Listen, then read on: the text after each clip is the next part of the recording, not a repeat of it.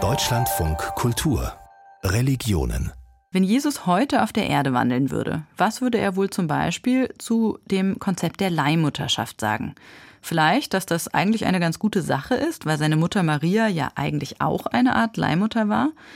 Oder würde er eher Papst Franziskus zustimmen, der Anfang Januar gesagt hat, Leihmutterschaft beute Frauen aus und gehöre deswegen verboten?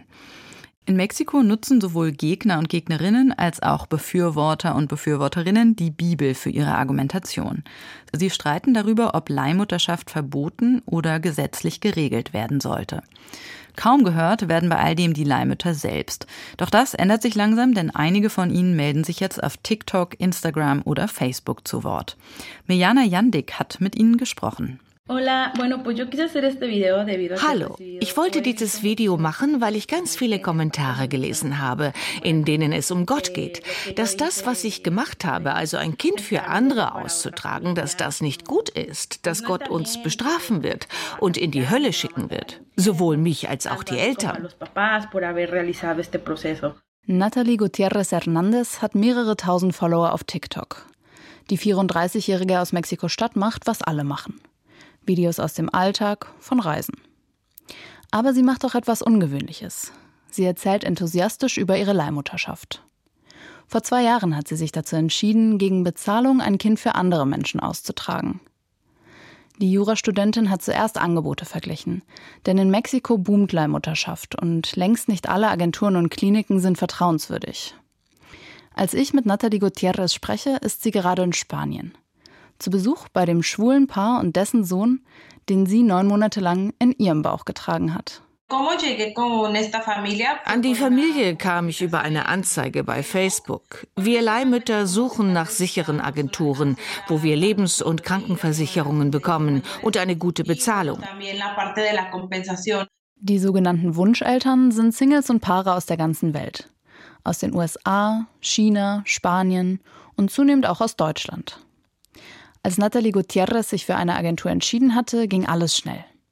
Sie ließ Untersuchungen machen, begann Medikamente und Hormone zu nehmen, lernte per Videochat die Wunscheltern kennen. Und dann wurde ihr ein Embryo in die Gebärmutter eingesetzt. Auf TikTok zeigt sie heute Videos von ihren Ultraschalluntersuchungen und sogar von der Geburt des Babys. In Ländern wie den USA sind Leihmütter viel sichtbarer. Sie treffen sich und tauschen sich aus.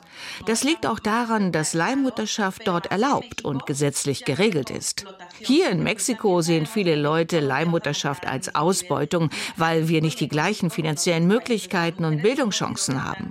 Die meisten Leihmütter haben zwar ein stabiles, aber eben geringes Einkommen. Als mir aufgefallen ist, dass hier niemand in sozialen Medien darüber spricht, habe ich die ersten Videos bei TikTok hochgeladen und hatte plötzlich viele Follower, die mir Fragen stellten. Viele Fragen waren neugierig, manche ermutigend und andere waren mehr Beleidigung als Frage. In Mexiko läuft seit Jahren eine hitzige Debatte darüber, ob man Leihmutterschaft verbieten oder gesetzlich regulieren soll. Aktuell ist sie nur in fünf Bundesstaaten verboten oder reguliert und in allen anderen rechtliche Grauzone. Zu den stärksten Gegnern von Leihmutterschaft zählt die katholische Kirche. Gerade erst hat sich der Papst in seiner Neujahrsansprache dafür ausgesprochen, Leihmutterschaft weltweit zu verbieten. Und auch in Mexiko erklären Bischöfe und Priester immer wieder, dass Leihmutterschaft der von Gott gewollten natürlichen Fortpflanzung innerhalb der heterosexuellen Ehe widerspreche. Nathalie Gutierrez lacht in ihrem TikTok-Video darüber. Leihmutterschaft gab es schon in der Bibel. Genesis 30 ist die Geschichte von Jakob und Rahel. Rahel war unfruchtbar und bot deswegen Jakob ihre Dienerin Bilha an, damit sie ihm ein Kind gebärt. Ganz ähnlich geht die Geschichte von Abraham, Sarah und ihrer Magd Hagar im 16. Kapitel der Genesis, also dem ersten Buch Mose. Mit dieser Bibelstelle wirbt sogar eine US-amerikanische Leihmutterschaftsagentur für ihre Dienste. Leihmutterschaft als biblische Praxis sozusagen. Im Fall von Bilha und Hagar waren diese frühen Leihmutterschaften allerdings ganz sicher nicht ihre freie Entscheidung. Wie ist es dann also? Liefert die Bibel Argumente für oder gegen Leihmutterschaft? Nachgefragt bei der mexikanischen Anthropologin Eugenia Olavarria. Sie forscht seit Jahren zur Leihmutterschaft und hat in einer ihrer jüngsten Veröffentlichungen erklärt, die katholische Kirche in Mexiko verhindere eine Lösung, die Leihmütter besser schützt. Ein symbolischer Diskurs wie die Bibel kann so oder so interpretiert werden. Eine junge französische Anthropologin hat mal eine Leihmutter interviewt, die in der Beichte den Priester gefragt hatte, ob es in Ordnung ist, was sie davor hat. Und er sagte, klar, denn die Jungfrau Maria wurde schließlich auch vom Heiligen Geist befruchtet. Aber eine feministische Gruppe sagt über die gleiche Geschichte, Maria wurde vom Heiligen Geist vergewaltigt. Es war eine Schwangerschaft gegen ihren Willen.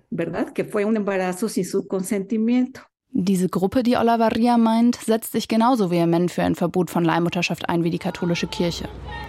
Vor zwei Jahren standen ihre Mitglieder vor dem Kongress von Mexiko-Stadt und riefen, wir sind Frauen, keine Brutkästen. Im globalen Leihmutterschaftsmarkt sehen sie ein kapitalistisches Ausbeutungssystem. Und tatsächlich ist Leihmutterschaft ein Millionengeschäft, vor allem für die Kliniken und Agenturen. Aber dass Radikalfeministinnen und katholische Kirche sich einig sind, das ist ja nicht unbedingt alltäglich. Wie beurteilt das jemand, die sich mit beidem auskennt? Die Lehrstuhlinhaberin für feministische Theologie in Mexiko-Stadt, Rebecca Montemayor. Die katholische Kirche sagt ganz klar Nein zu Leihmutterschaft, weil sie das Sakrament der Ehe verletzt. Fortpflanzung soll nur innerhalb der Ehe stattfinden. Die Ehe ist etwas Heiliges. Da ist es undenkbar, einen Bauch zu mieten, also jemanden dafür zu bezahlen, für dich Kinder zu kriegen. Und im Radikalfeminismus ist das auch der ausschlaggebende Punkt. Der Körper der Frauen soll nicht ausgebeutet werden, obwohl das in dem Fall natürlich nichts Religiöses hat. Andere feministische Gruppen finden ein Verbot aber gar nicht sinnvoll. Niemand solle Frauen vorschreiben, was sie mit ihren Körpern tun dürfen oder nicht. Und ein Verbot würde Leihmutterschaft nicht verhindern, sondern in den Untergrund drängen, mit höheren Risiken für die Frauen und für die Wunscheltern. Stattdessen solle man Leihmutterschaft endlich rechtlich regulieren, so ihre Forderung. Das hält auch die ehemalige Leihmutter Natalie Gutierrez für sinnvoll. Und die Sache mit Gott Gott straft nicht. Dir können schlechte Dinge passieren, aber du glaubst doch nicht, dass Gott die Zeit hat zu sagen, oh, die Person bestrafe ich jetzt. Ich habe keine Angst vor Gott. Ich bin nur wütend auf die Leute, die solche Kommentare machen. Ich helfe Leuten, ein Kind zu bekommen, das sie wirklich wollen. Und ich helfe Frauen, ihr Einkommen zu verbessern. Und bisher, mein Gott ist gut mit mir. me sigue compensando a mí las cosas para bien.